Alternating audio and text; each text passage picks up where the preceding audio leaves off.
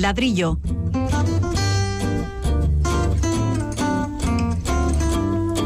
El programa divulgativo de Radio Vitoria dedicado a la arquitectura y el urbanismo.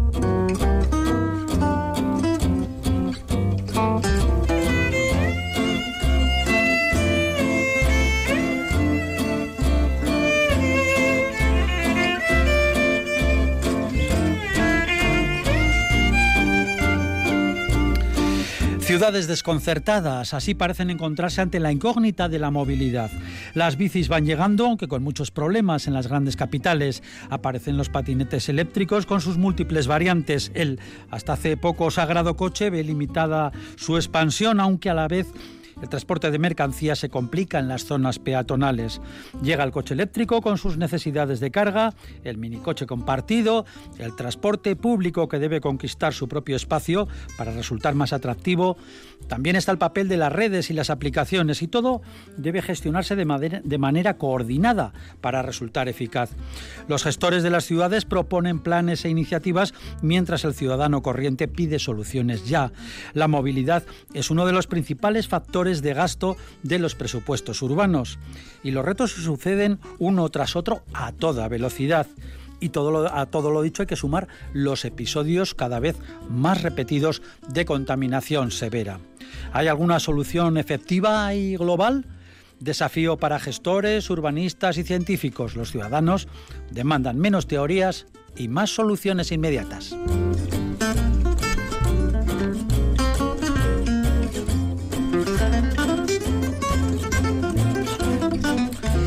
De todo lo que les vamos a contar hoy destacamos dos asuntos relacionados con los museos.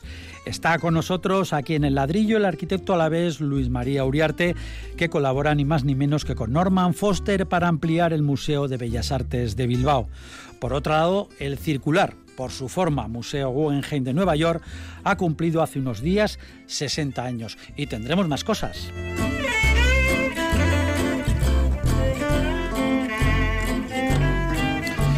Para conectar con nosotros y proponer temas y preguntas tenemos el correo electrónico, el ladrillo arroba eh, el WhatsApp de Radio Vitoria en el número 656 787 180 y el contestador de la emisora 945 01 2550.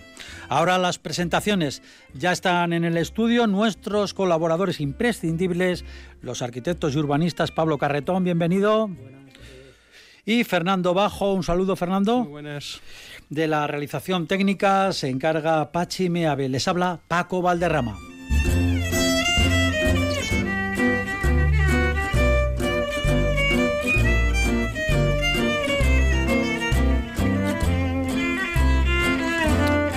Bueno, les decíamos que ustedes pueden contactar con nosotros y la audiencia es prioritaria y por ello le damos voz en primer lugar. Ascen Matauco dice, ¿no están abusando de tiendas, bares, oficinas, viviendas, que son todas iguales a base de madera vista, cristal, todo muy blanco y paredes más o menos rústicas? Además son muy parecidas entre ciudades y países. ¿Qué opinan? Eso, pues ¿qué opinan ustedes? Bueno, eh, me gustaría comentar que habría que hacer una especie de diferencia en los espacios comerciales, en las tiendas, en los bares, eh, el aspecto interior del local con el aspecto exterior, ¿no? la imagen a la ciudad. Mientras que el aspecto interior, bueno, pues un tema muy particular, muy de muy comercial en cuanto a funcionamiento, ¿no? La parte interior de un local, pues bueno, es bastante privada.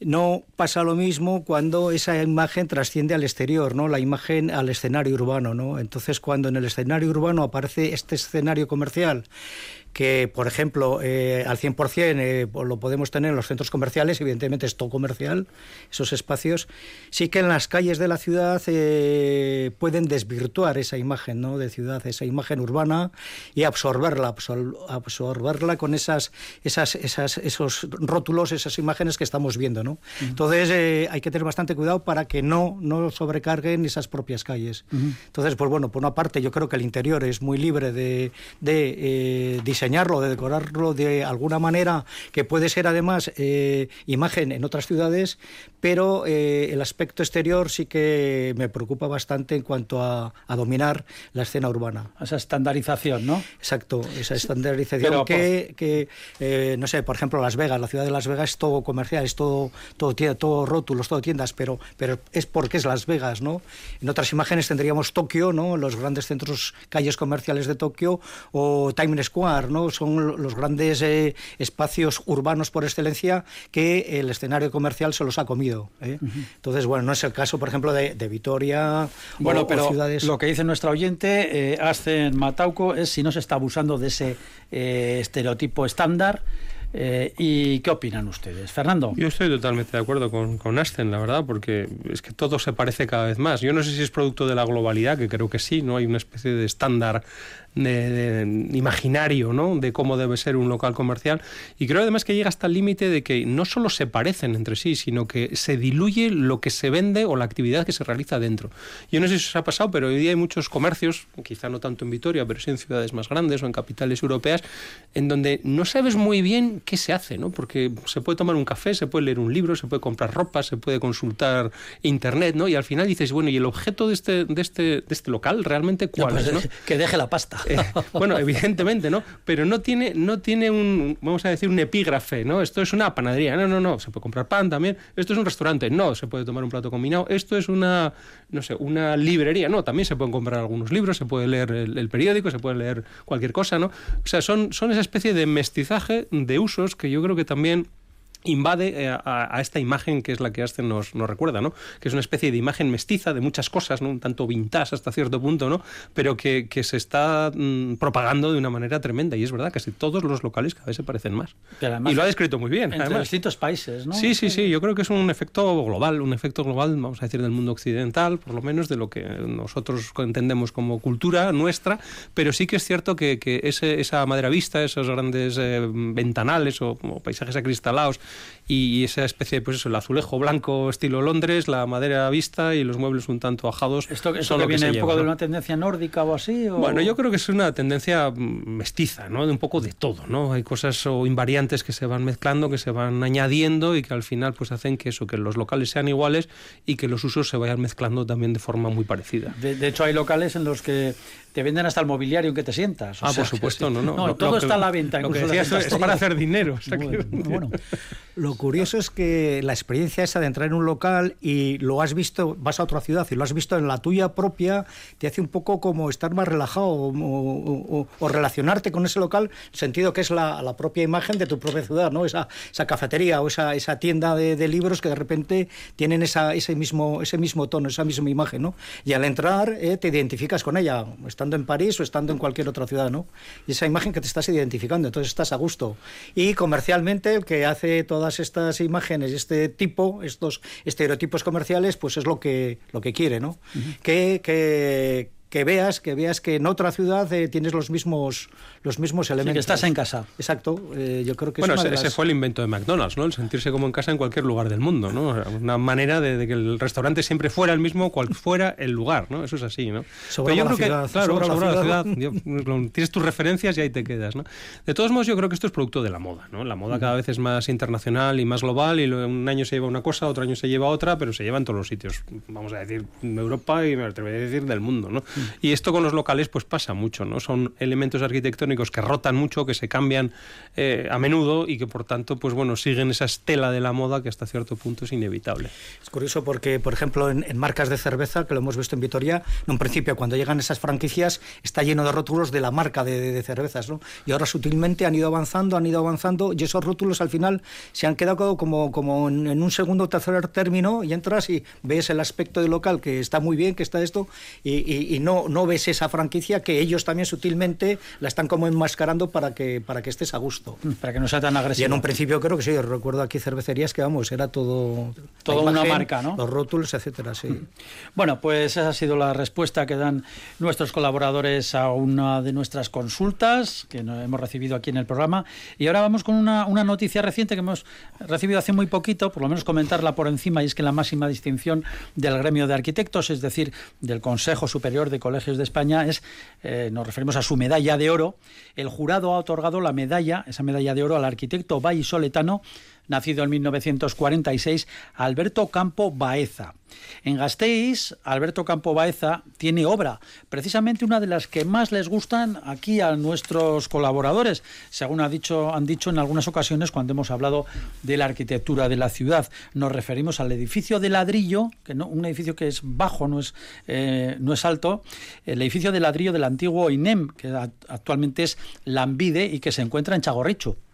Sí, así es. Eh, bueno, es un edificio que, es de Alberto Campo Baeza y de Julio Canolaso. ¿no? Es, una, es una coautoría entre dos arquitectos que en aquel momento pues trabajaban para, para el ministerio, en aquel caso, ¿no? y que era, por así decir, el, el, arquitecto más maduro, que era Julio Cano en aquel caso, y Alberto Campo Baeza, que en aquellos momentos era, era casi un principiante ¿no? de, de, arquitecto. ¿no? O sea, tiene años el, el edificio. ¿Eh? Eh, hombre, y Alberto también, que está ya jubilado, sí, claro, por lo menos. Alberto nació en el 46. Por eso, de su labor docente, ¿no? Entonces, bueno, pues Alberto ha sido catedrático de proyectos muchos años en Madrid, ¿no? Y ahora está jubilado. Lo que no se ha jubilado es de la carrera profesional y sigue haciendo unas obras con una frescura y un rigor eh, impresionante, ¿no? Yo creo que es una medalla merecidísima porque es uno de los maestros, vamos a decir, de la segunda generación de maestros de arquitectura de España, pero, pero vamos, ganadísima y con una obra ya te digo, fantástica, fantástica en todo tipo. ¿no? Quizá esa que tenemos en Victoria es muy, muy primera, vamos a decir, muy clásica en ese sentido y poco a poco ha ido evolucionando hacia esas Pero es muy funcional, ¿no? No, no desentona en absoluto. No, no, ha pasado el tiempo y está... Ha pasado los años y sigue siendo fantástica. Y vemos una, una muy bien organizada, muy bien compuesta, eh, muy austera hasta cierto punto y además el que hoy día siga sirviendo de una manera ejemplar para un uso de oficinas, en aquellos momentos fueron talleres y oficinas, pero ahora oficinas de esa forma, pues demuestra que, es una arquitectura temporal, ¿no? que es que en el fondo lo que, lo que tiene de bueno la arquitectura de calidad. Sí, yo creo que es una, una medalla merecida ¿no? por parte del colectivo del Colegio de Arquitectos Nacional y me parece que está, está muy bien dada. Además, eh, Campo Baeza pues, tiene una trayectoria profesional importante. 35 años de catedrático. ¿eh? También así, de exacto. De Como profesor ha tenido esa, esa trayectoria y luego las obras.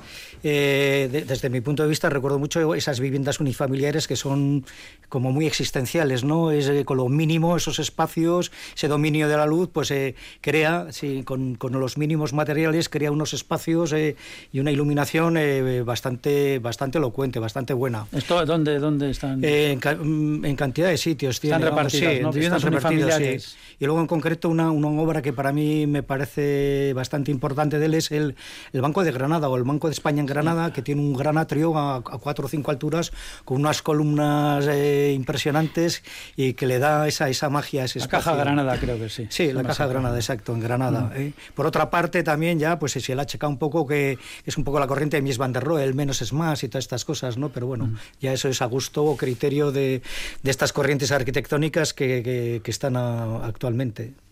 Sí, yo creo que aunque sea vallisoletano, que nació en Valladolid, eh, él, proviene de Cádiz, ¿no? Y lo mm. cuenta muchas veces, ¿no? Que, el, que el, realmente vivió su, con su familia eh, enfrente casi de la playa de Cádiz y que muchas veces incluso el agua de las olas no le salpicaba las contraventanas. ¿no? Y yo creo que esa luz, esa luz gaditana, esa luz andaluza casi, es la que muchas veces está marcando su arquitectura. ¿no? Sus casitas blancas en el fondo son un juego de luces, un juego de sombras y esa abstracción que, que le gusta aplicar en sus casas siempre está modificada y muy bien puntualizada por el uso magistral que tiene de la luz. Bueno, pues es la noticia, el Gran Premio, la medalla de oro para Alberto Campo Baeza, este arquitecto que en Vitoria tiene una obra que merece la pena cuando pasen por Chagarrucho, seguramente es, tan discreta que a veces pues casi pasa desapercibida, ¿no? Eso es lo bueno. Claro, y no es un edificio muy alto, es muy cuadrado, es amplio y está todo a base de ladrillo. Es, muy, es muy interesante verla y fijarse en ella. Así que, bueno, ahí queda dicho. Seguimos en el ladrillo.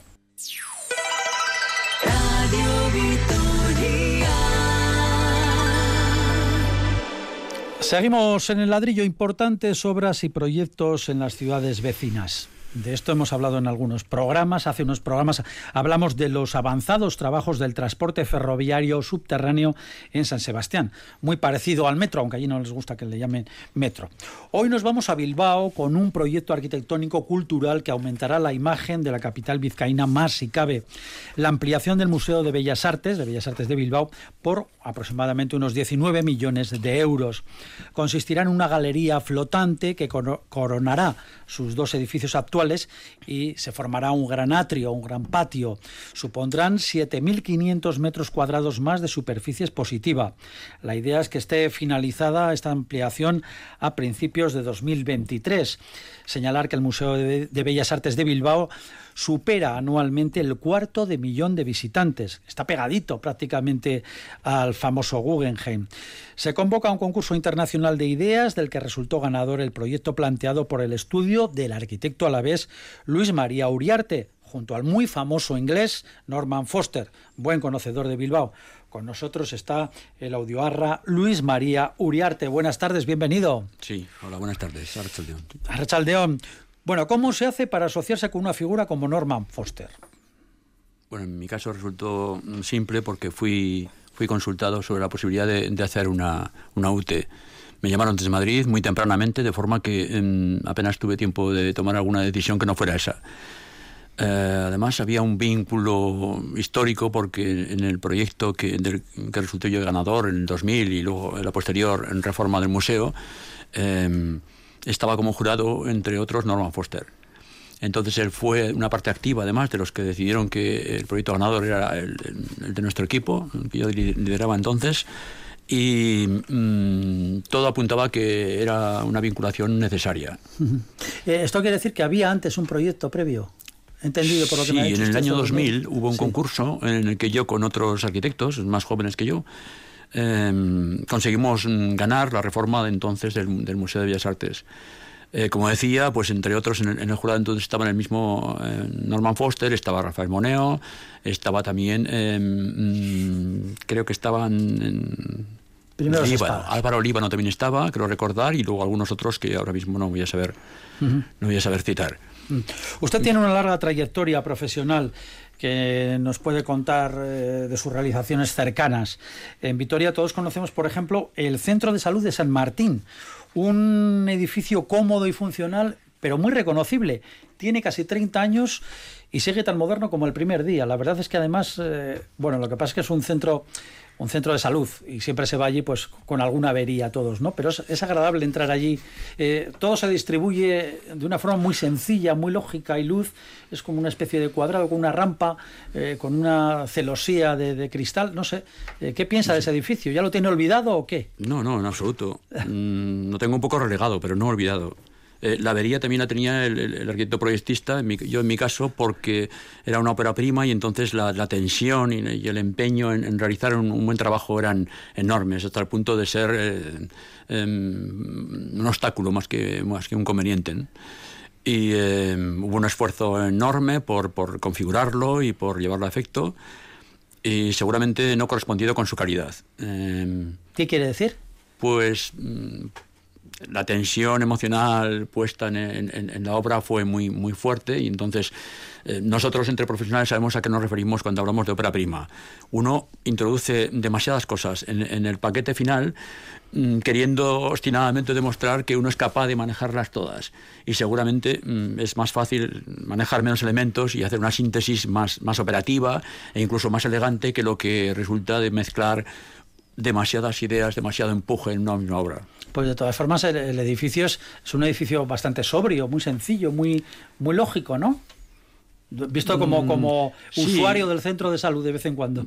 Quizás me refiera más a los detalles que a la, distribución espacial, que fue bastante consensuada además con los usuarios. Eh, eh, futuros, etcétera. Pero en, el detalle, por ejemplo, en vez de establecer unos detalles mm, universales que se fueran repitiendo, que fueran amalgamando el edificio, pues eh, quizás los detalles fueran un poco dispersos y eso, un tour de force para demostrar que uno es capaz de resolver detalles cuantiosos cuando en realidad igual... Mm, pues como decía antes, es más fácil resolver unos pautados. Bueno, yo, vamos, creo que es un edificio que está muy bien, tiene la planta central, tiene bastantes espacios con una entrada de luz natural impresionante, esa especie de patios que van casi hasta el sótano. Es como una plaza, ¿no? Es como una plaza. Exacto, eso se quería hacer. Como la Villa Rotonda, ¿no? Es esa planta cuadrada de la Villa Rotonda, Paladio. Bueno, aparte de esos, de esos, de esas similitudes que igual me las invento yo, eh, es de muy fácil lectura. Allí el paciente que va enseguida lo, lo lee, ¿no? La lectura interior de los espacios creo que, que, están muy bien. Por otra parte, creo que a nivel de fachada se nota un poco la Escuela de Barcelona, que creo que, que, que has estudiado. No, pues va a ser que no. no. Bueno, ala, pues me he equivocado. Pero, puede retirarse, pero bueno. señor Carretón.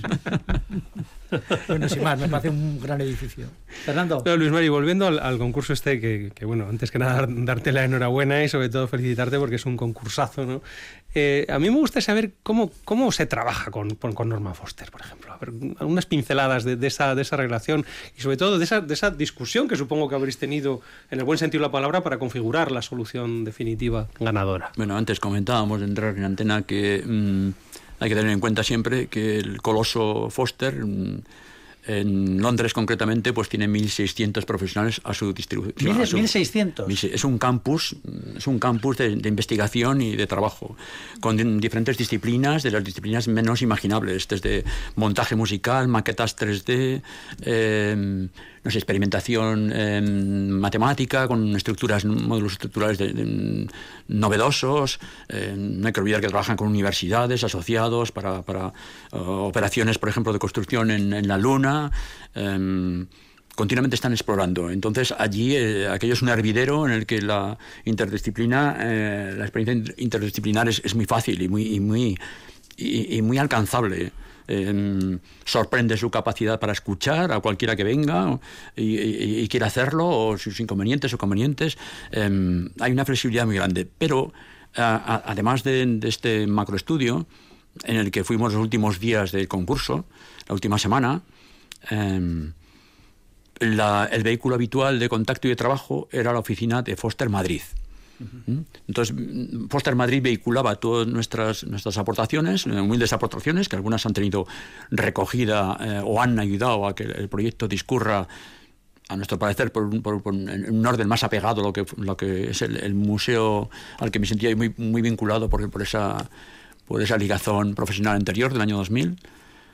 Eh, pero en periodos posteriores ya la la ejecución con los distintos elementos de, colaboración, como pueden ser ingeniería, estructurales, etcétera, en el periodo en el que estamos ahora mismo, resolviendo las dificultades técnicas previas, como puede ser protección contra incendios, etcétera, que acarrean, como sabéis, unos volúmenes protegidos a, al fuego de una enorme eh, amplitud y dimensión. Imaginad que una escalera protegida, por ejemplo, de esa magnitud para evacuar la nave que se, que se propicia en la parte superior, pues mm, tiene una dimensión de, de 10 por 6, por ejemplo. Entonces, implantarla en el sitio correcto para que no, no, no, no sobre sobreactúe sobre, sobre el medio eh, original es, es ya un problema considerable que se ha de evaluar con mucho cuidado. Eh, en esas sensibilidades operativas sí quiero estar yo particularmente siempre, porque mmm, un poco también por hablábamos antes de, un, de, un, de un cierta congestión emocional. Eh, con la primera obra, pues aquí tenemos otra congestión referida, en realidad yo creo que estamos congestionados en cualquiera de las obras que acometemos. no nos engañemos. Los arquitectos congestionados. Bien. Ya tenemos el título Pero... Bueno, y, y, a ver, ¿qué es lo que van a hacer? Vamos a explicarlo. Estamos en la radio, no tenemos maquetas, no tenemos planos. Eh, ya sabemos dónde está el Museo de Bellas Artes de Bilbao. ¿Y qué es lo que van a hacer? Poneros una bueno, boina, como decía algo, eh, de alguna Bueno, a mí me, me, sorprendió enormemente la idea primigínea de, de, del Norman cuando estableció una especie de elipsoide o, o zeppelin mmm, flotante encima de la riaga. ¿eh? Allí en una enigmática posición y, eh, que, que, de momento no supimos interpretar, eh, pensando que era una formalización. Más tarde llegamos a la conclusión de que era un, legado de proceder, un, una, normativa.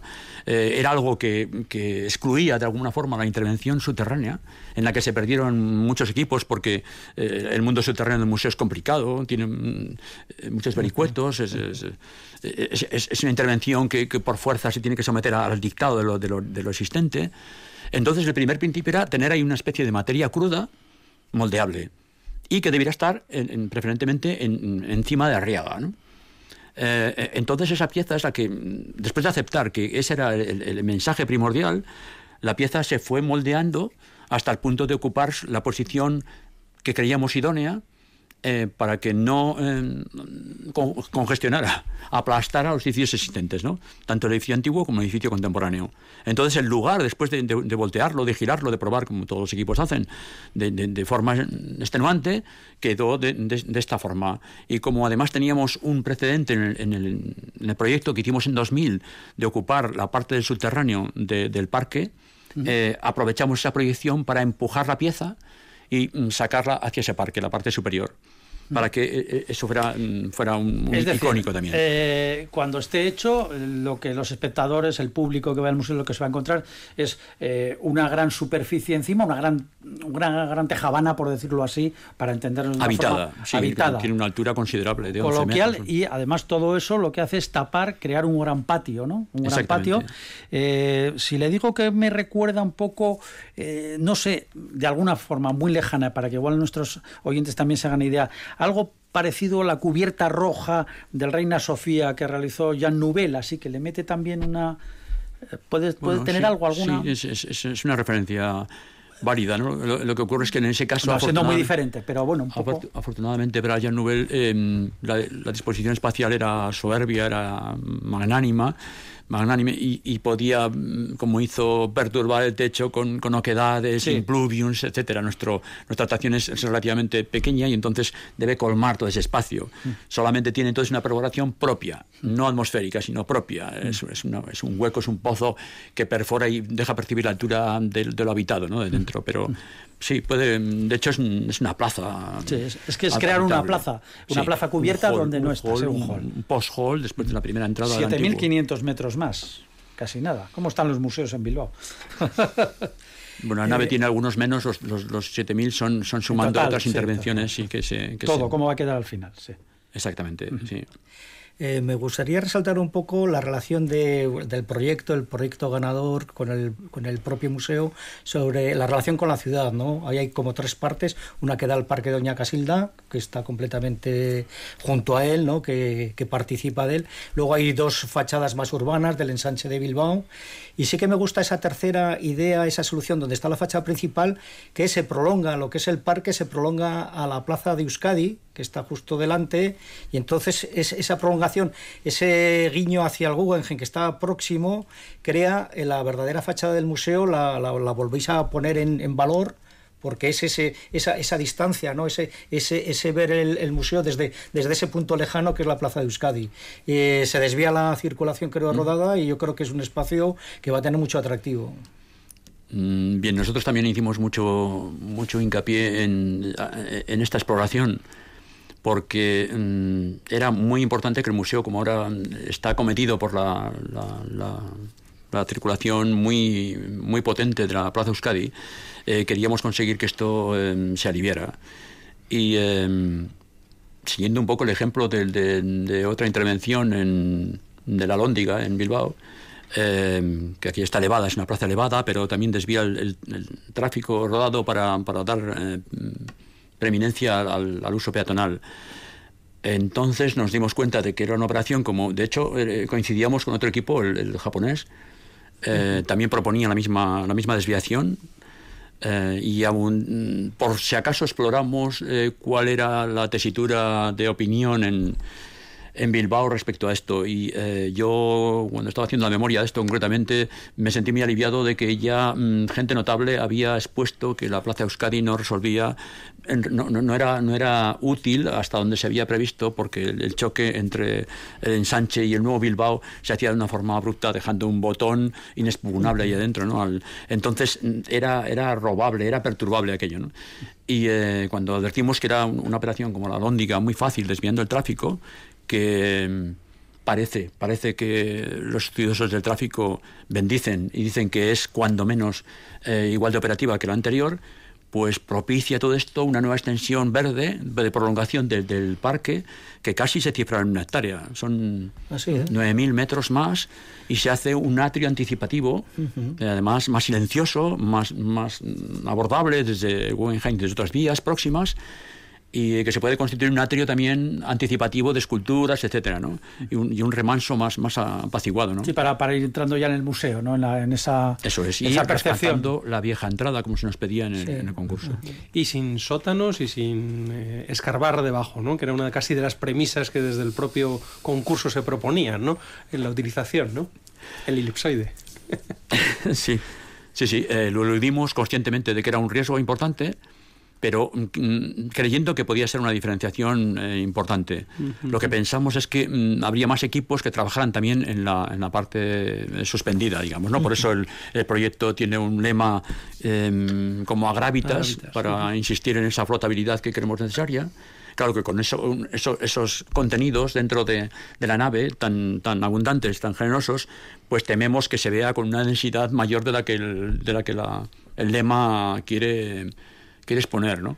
Entonces ahí vienen las ranuras, las, los, las estrías que tiene la nave, que, que se proyectan hacia el parque para que visualmente no se vea la totalidad de esos 11 metros, 11 y tantos metros que tiene de canto, para que se vea más afilado y más, en, más, ligero. más acorde, ¿no? la verdad es que la estructura que proponéis es un alarde estructural, ¿no? Es metálica, ¿no? Pilares, las cerchas... Bueno, pero que se deriva del hecho de que no se quiere a aplastar que incida sobre lo existente. Es verdad que hay en, pincha por necesidad en el sótano y no es tan limpia como se, pretendía inicialmente, pero salva los edificios emergentes, en este caso el antiguo, y, no toca, se, pone como un, como un arco, es una estructura en arco que, evita presionar sobre lo existente, de forma que se, que se perciba con naturalidad que es, que es autosuficiente, ¿no? El, edificio. Las fechas eh, 2023 estará puede estar a principios de 2023 o eso ya no entra. Paco, la, agenda esa es, se me escapa. ya, ya, sabe que bueno. Solo Simeone dice que partido a partido los dos decimos que iba a decir rotulador a rotulador porque todo se trabaja en croquis, ya sabéis, antes de que se vaya a AutoCAD. ¿no? Pero es verdad que hasta que no se establecían. Eh, es cierto que tenemos como un año, creo recordar así, eh, tenemos un año y medio de, de proyecto ejecutivo que se empezaría a organizar, yo creo, en, no sé si en enero. Eh, y, después es verdad que esa fecha del 2023, del, eso del final ya mm, em, tensa la, el calendario, ¿no? Porque el final del, del, 23 parecemos abocados a, un, esfuerzo brutal eh, en los meses finales.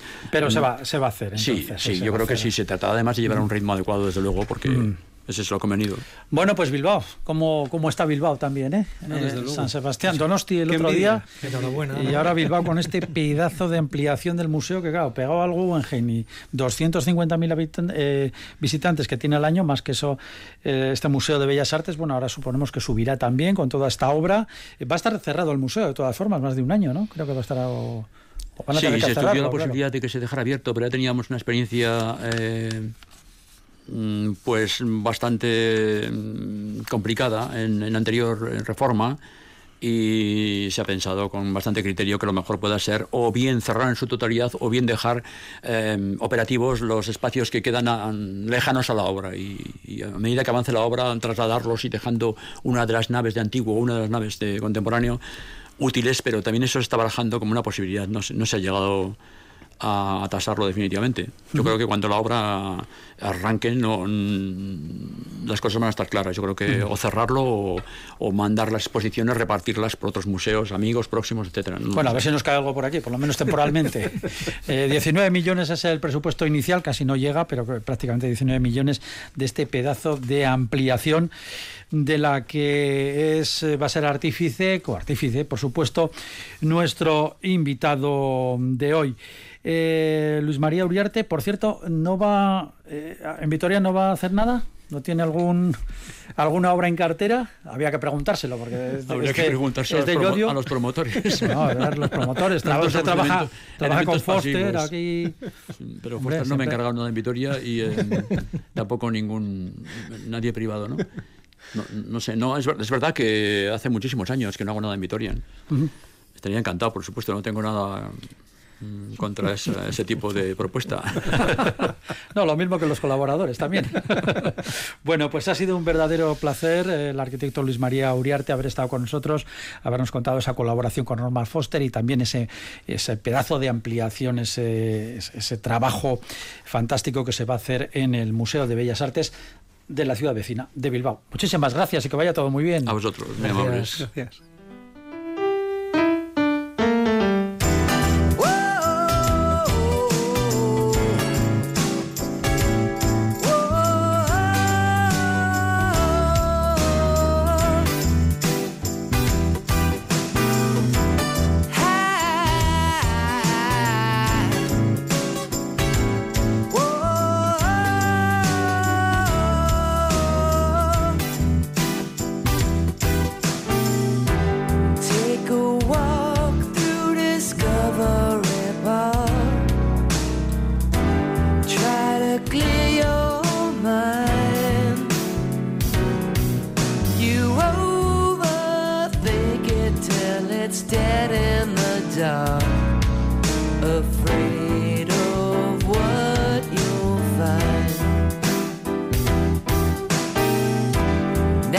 so sure that you're sowing the seed. Then you doubt yourself. I know it's your own play, but you're losing your name. Cause it's the understudy with the attitude. You know you gotta.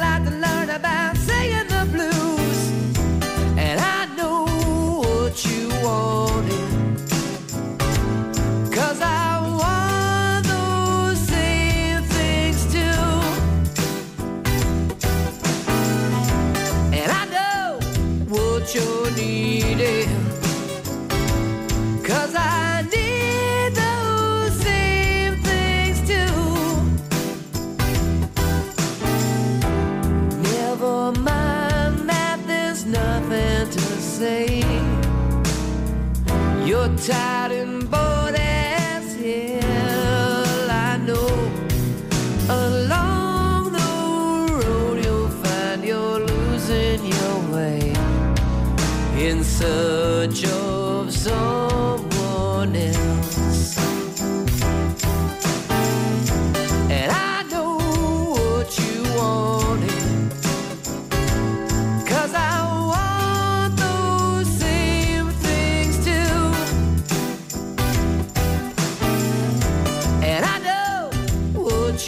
you're needing. Cause I need those same things too. Now something tells you there's Radio El ladrillo, el programa divulgativo de Radio Vitoria dedicado a la arquitectura y el urbanismo. Nueva entrada de la audiencia. Nacho S.C. da las iniciales solamente los apellidos, pregunta, ¿por qué no juegan los niños en las calles? No sé qué tendrán ustedes que ver con esto, pero bueno, ahora las calles son más anchas. En cambio, los parques suelen estar llenos, pero los niños no juegan en las calles. Nacho es un nostálgico, ¿no? Nostálgico de jugar al, al balón en la al calle. balón en la calle. Pobre el que juega al balón en la calle. Eh, bueno, yo no, es que no sabría realmente cuál es la razón, ¿no? Pero es evidente que desde que se hacen estas calles anchas que dice Nacho, también lo que se hacen son parques, parques infantiles sobre todo. Y yo creo que los padres prefieren que los niños jueguen en los parques infantiles que están más controlados y por lo menos más alejados de lo que es el coche que, en las propias calles, ¿no? Y las calles son anchas porque se proyectaron o porque todavía se siguen proyectando, diría yo, con esa especie de, de- de nostalgia, ¿no? De que el coche es realmente lo que importa en la ciudad, ¿no? Así que yo creo que la pregunta de Nacho es muy buena porque augura como una especie de, de decalaje entre lo que es el proyecto de la ciudad, que todavía seguimos proyectándola como hace 50 años, pensando en que el coche es importante, en que las vías deben conectar rápidamente todos los lugares, y, y sin embargo lo importante es la vida en la calle, que precisamente no es para el coche. No sé si me explico, pero hay como una especie de doble, de doble sentido en su pregunta que yo creo que en el fondo es, es lo que augura el futuro de la ciudad, ¿no? en la que debemos ir el coche privado poco a poco limitándolo o, o- o incluso quitándolo de la vida cotidiana dentro de la ciudad y sin embargo que sea el peatón o sea el viandante o en este caso los niños los que los que se hagan eh, con, con el espacio público. Yo no diría calle, sino espacio público. Es decir, menos calles o menos calzadas o menos vías rápidas y más parques o más espacios abiertos. También se le puede responder a Nacho que, bueno, que en tiempos A, cuando los niños jugaban en la calle, no había parques. Por eso. O sea, no había más que calle y que no estaba preparada para Entonces, nada. ahora que parques, Que pasa es que la gente prefiere el parque. los chavales se buscaban la vida como podían. Claro, si tienes un parque con, si hubiera eh, hace cua- 50, 60 años o 70 años eh, parques con columpios por todos los lados y tal, pues seguramente los chavales estarían allí. ¿no? Claro. Señor Carretón. Yo, yo creo que sí, yo creo que en aquella época, eh, en- en- en la- de las que me incluyo, se jugaba, era, la calle era más amable, había menos circulación de coches, había menos coches. Y luego, sobre todo, un tema importante es que había juegos colectivos, jugábamos en colectividad, jugábamos en grupo, juntos y hacíamos los juegos en colectividad. sin, sin Eh, toboganes y sin historias. Exacto, casi, era la imaginación pura y dura. Eh, pasan, yo creo, dos cosas importantes. Una, que aparece el juego individual, a juego individual a nivel de vídeos, de videoconsolas. eh, ya no juegas en colectividad con los amigos o con los compañeros, sino que empiezas a jugar tú mismo cuando quieres, como quieres y donde quieres. ¿no? Eso por una parte. Y por otra, aparece eh, el gran fenómeno que son las, extra, las extraescolares. ¿no? ¿Qué pasa con las extraescolares? Que, los chavales pues tienen que estudiar idiomas, tienen que hacer música, tienen que hacer deporte, entrenar, etcétera. Entonces, eh, a esa forma de jugar que teníamos nosotros, que no había ni, ni videoconsolas, ni, ni eh, vamos, no había ni extraescolares, pues eh, bueno, se ha unido cantidad de cosas. Entonces, tienen esa, tienen ahora ese ritmo de ese ritmo de vida que es que, por ejemplo, en Alemania he estado leyendo que están volviendo, era la jornada continua, ¿no? Esta, esta- estos chicos o estos niños eh, aparecen a las ocho y media y salen a las dos y media, es jornada continua. Luego no Hay se otros quedan a países comer nórdicos también y a la- hacen así. eso es, hacían jornada continua y a la tarde tenían pues para hacer todas estas extraescolares.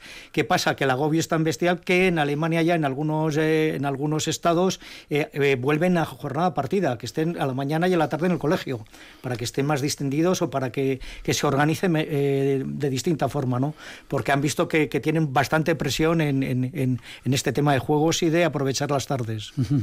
Bueno, esto más que una pregunta arquitectónica urbanística, pues es una pregunta casi casi sociológica, pero bueno, es, es, es importante también, no cabe duda. Sí, sobre todo yo por eso, porque augura eh, probablemente un, un- o una recuperación de, de- de un modelo de ciudad anterior o por lo menos un, un- un- sistema de uso del espacio público distinto. ¿no? Yo creo que, que es verdad que las calles son mucho más anchas, pero, pero se hicieron anchas para algo que no era el disfrute de la gente. Y yo creo que detecta esta pregunta ese problema claramente. Sí, hablábamos el otro día de las supermanzanas y yo creo que las supermanzanas, una de las, eh, de las derivas que puede tomar es que volvamos a recuperar ese espacio y entonces se podrá jugar, se podrá dialogar, se podrá hacer otras actividades que ahora, con la invasión del coche, tanto aparcado como rodado, etcétera, pues eh, está hipotecado ese espacio. Entonces, volver, yo creo que se volverá a redescubrir la, la- calle para juegos infantiles, sobre todo, para volver a, a estar cómodos, o sea, estar tranquilos, ¿no? A recuperar ese bienestar que puede tener una, un- el espacio, el espacio público. Eso claro, si los chavales pues no prefieren estar jugando online con sus amigos a través de internet y, bueno, ya saben las recomendaciones, ya metidos también en este berenjenal casi sociológico, como decíamos, eh, bueno, esas recomendaciones de que la obesidad infantil está creciendo a marchas forzadas, que la falta de ejercicio eh, físico en la calle y también en los colegios, en los recreos, pues se está notando muchísimo. Es uno de los temas de gran preocupación. Pero bueno, dejamos este asunto. Ya saben nuestros oyentes que pueden contactar con nosotros, hay distintas vías. Ahora vamos a hablar otra vez de museos. Hoy vamos de museos. Eh, ha cumplido 60, 60 años el Guggenheim, pero no el de Bilbao, evidentemente. Nos referimos al de Nueva York que está, está caracterizado por esa forma que tiene circular, con una gran rampa interior en espiral.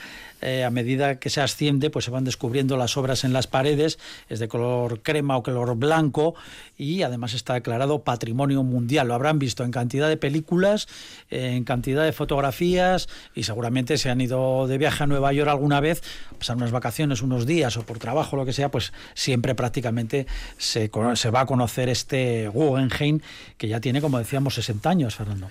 Así es, y además es eh, bueno la, la última obra de- del fantástico arquitecto Frank Lloyd Wright, ¿no? Tan, tan, bueno, tan laureado y del que tanto se habló, ¿no? Eh, bueno, yo fíjate, es, es, la verdad es que lo del Guggenheim es una, es una historia bonita por todos los aspectos. ¿no? Primero, un gran cliente, el señor Guggenheim, que, que, fue capaz de eso, de deshacerse de su colección de arte antiguo, venderla entera y cambiarla por una colección de arte moderno y a partir de eso, pero así, sin más, sin pensárselo dos veces. Y, y entonces encargar un museo precisamente para esta colección de, de arte no objetual, ¿no? de arte moderno, vamos a decir, eh, eh, para, para construir, bueno, para albergarla y para darla a conocer. Y después la elección también de, de, otro fenómeno como era Frank Lloyd Wright, que era, que era capaz, vamos, de, de, de, cualquier cosa y de hacer uno de los, vamos, una serie de edificios brillantísimos, ¿no? A lo largo del siglo XX. Hablamos de 1959, cuando se inauguró, ¿eh? Hablamos de 1959, hablamos de Nueva York con una normativa, como hemos dicho, muy escasa, pero muy estricta, y que hubo que saltársela, por supuesto, porque, claro, aquello era incontemplable, ¿no? Un edificio con una especie de helicoide, ¿no? Que iba creciendo hacia arriba, pues realmente no cumplía absolutamente con ninguno de los, de los retranqueos famosos del setback famoso neoyorquino, ¿no? Y enfrente, además, de, de, de, Central Park, ¿no? O sea, un sitio espectacular, ¿no? Entonces fue todo como una especie de reto, ¿no? Un reto normativo, reto constructivo, reto intelectual, ¿no? Un reto de todo tipo, ¿no? Porque tampoco era tan fácil construir una estructura de, de tal tipo, ¿no? Y, y, claro, hoy día pues nos ha quedado como un icono, ¿no? Lo que pasa es que no nos acordamos de, del esfuerzo que hicieron todos los participantes en este, en este fantástico edificio, por cierto. Que sería cuestionado en cuanto se inaugura o no fue cuestionado. Lo que pasa que Frank Lloyd Wright era ya, vamos, justo, vamos, yo creo que se inauguró, yo creo que murió justo antes sí, o murió el mismo año. Dos o tres años. En el, dos en años el 50, antes. no creo que murió unos meses después. Él murió en el 59, Frank Lloyd Wright, muy mayor, a los noventa y tantos, ¿no? Y, y, bueno, era cuestionado. Lo que pasa que Frank Lloyd Wright ya llegó un momento en que ya no era cuestionado. Ya o sea, era una especie de dios. Era ¿no? un gurú, sí, o sea, que hiciera lo que hiciera, pues eh, estaba bien. Eh, sí, independientemente del, del, del, del edificio, ¿no? de la, del, valor arquitectónico que tiene como arquitectura del siglo XX es inigualable. Pero es curioso porque rompe con todo lo establecido en cuanto a la tipología de museos. Eh, en primer lugar, rompe con la cuadrícula de Nueva York, ¿no? Era esa retícula y él, mete un elemento en planta curvo. Eh, va en contra de lo que era tradicionalmente en los museos, que eran galerías, galerías de paso, que ibas de galería en galería y vas viendo los eh, era todos los museos eh, contemporáneos y anteriores tenían esa misma tipología él lo cambia y hace esta espiral y cambia el sentido de la entrada, o sea, eh, el, el, sentido del recorrido del propio museo. Tú entras al museo, la puerta, etcétera, y vas viendo estas, estas galerías, estas salas que estamos vas comentando. pasando de sala en sala sí, y ya está. Sí, pero lo son que, todos. hace, lo que hace Franjo Duro es tienes que subir arriba en el ascensor hasta arriba del edificio y bajar tranquilamente toda la rampa es circular no y vas viendo vas viendo las eh, las, eh, las obras no los cuadros o las obras de arte. Eh, se le criticó en el sentido que, que estabas como inclinado ¿no? que la rampa era inclinada y los, los cuadros eran horizontales pero tú estabas eh, rompe con ese esa promenada arquitectónico que era un poco la, la, la parte clásica de, de, los museos anteriores. Y por último rompe del todo el concepto de, de la imagen a la ciudad no las, las, fachadas que hemos visto siempre de los museos, el Louvre, etcétera, el Prado, etcétera, esa, esa, esa, esa, seriedad en la fachada, esas columnatas, ese, ese, edificio neoclásico que vas a ver esas obras de arte. Sí, pomposo, Como ha dicho Fernando, cierta, sí. eran obras de arte contemporáneas. Entonces, bueno, con un arquitecto contemporáneo y es eh, hace, por ejemplo, que la entrada, la entrada en los ya era entrada para coches. Tú ibas, me imagino que era para un público pudiente en el sentido que iban con su chofer, le dejaban el atrio que estaba cubierto y salía el coche, ¿no? O sea, uh -huh. la entrada ya no era peatonal, sino que priorizaba el coche, que en aquella época, pues bueno, sí, sí, era, era, era, lo más. Era, era, era, lo más. Entonces rompe con, con todos estos elementos y, y, hace de él un edificio completamente valiosísimo. Es curioso porque Frank Wright siempre fue muy rompedor ¿no? en todas sus ideas ¿no? y, y precisamente esa, esa manera de, de, mirar torcido las obras pues también no, no, le importa a él demasiado porque él lo que consideraba es que su edificio era lo bueno y era la obra de arte. La, la, obra, la obra lo de menos. Lo que tan, tan es así que tiene la anécdota esta que decían es que las galerías no tienen altura suficiente para co colocar una, una, obra de arte de gran formato y dijo pues que las corten por la mitad los cuadros dijo ya está o sea, lo de menos son las obras que los corten por la mitad pero que vale es el edificio punto ¿no? de esas Frank Wright tiene unas cuantas ¿eh? a lo largo su vida Sí. Hay en algunos libros y tal comentan que, al igual que Guggenheim Bilbao, la gente va a ver el edificio, le da igual la obra que esté expuesta, o sea, pasa un segundo, tercer término, la gente va a hacerse la foto en el Guggenheim Bilbao, ver las galerías y ver, o sea, eh, los entendidos o la gente que va a ver las exposiciones evidentemente tienen su importancia, pero la mayoría de la gente que va a Guggenheim Bilbao va a ver. Y el Guggenheim de Nueva York es lo mismo, o sea, la gente mm, no va, hombre, evidentemente va a ver los cuadros, ¿no? Pero el sobre todo les interesa es el, edificio, ¿no? ese, gran edificio que revolucionó un poco toda la museología, ¿no? Hay que decir también que el Guggenheim tiene una ampliación, es decir, el ah, edificio que vemos rectangular detrás siempre que nos parece que además está muy bien integrado, siendo totalmente distinto, es un edificio rectangular con unas ventanas alargadas que aparece detrás de una forma muy discreta, pero que enmarca muy bien como telón de fondo el, edificio de Frank Lloyd Wright y es una mm. ampliación bastante posterior de Charles Watney. En el 87. Por eso, o sea, y, bueno, un poco al, hilo de lo que hemos dicho antes con el Bellas Artes, pues quizá en este caso la integración sea total, porque el que no sepa ese asunto mm, creerá que todo es del 59 de Wright y no es así, ¿no? O sea, ya ha tenido una ampliación, una muy brillante ampliación y sigue siendo pues un referente mundial. Desde pues uno que no lo sabía, por ejemplo, es quien le habla, que pensaba que era así, o sea que bueno, se ve, se ve la parte circular, pero bueno, detrás, y el paredón, ya, detrás ya se ve un edificio cuadrado, y bueno, pues esto lo haría así, claro, pues un Con bastante altura tiene además. Sí, es más alto realmente que el resto, pero bueno, es como un fondo de escena que, pone en valor realmente el helicoide del propio museo y además yo creo que crea una transición muy interesante entre lo que es eh, los bloques rectangulares y las, las cuadras de Nueva York con, con, el edificio tan singular que es este, ¿no? Entonces, bueno, yo creo que es otra lección de ampliación muy discreta muy poco comentada y precisamente por eso muy brillante. Sí, sí, estoy de acuerdo. Vamos, es, un, es una maravilla, es un edificio que, que, trasciende, trasciende. A todo esto, a todo esto y hablando de museos, el año 59 también Le Corbusier consiguió eh, edificar sus museos de crecimiento sin fin, que sin ser un helicoide sí que en planta es una especie de espiral que se va desenvolviendo y por tanto generando lo que podría ser un crecimiento sin. ¿Y esto dónde fue? Esto es en Japón. Esto, es, en, Esto es en Tokio. Se me, van, se me, van, ustedes. Bueno, pero que todo es así. O sea, que esto, pero, pero bueno, en principio es el mismo mecanismo, ¿no? que es un mecanismo interesantísimo. Es decir, cuando un museo necesita crecer, en vez de crecer por justaposición, lo que crece es por extensión precisamente de ese helicoide, que en principio tendría un infinito crecimiento. Diez segundos. No, hablando de Le Corbusier y Uray, pues bueno, Uray no le tenía mucho cariño. No, no le quiso recibir. No le quiso era la arquitectura racionalista y la arquitectura orgánica de Uray. Era americano, estos eran europeos eh, parecía que eran los poseedores de la verdad y los americanos eran un poco provincianos, ¿no? Entonces Buray decía que cada vez que Le Corbusier hacía una casa escribía cuatro libros. o sea, diciendo, joder. Tendremos que hacer un programa con los chascarrillos de lo mal que se llevaban las grandes figuras de la arquitectura. Cinco segundos nos quedan. Fernando Bajo, Pablo Carretón, gracias. Sigan en Radio Vitoria Gur.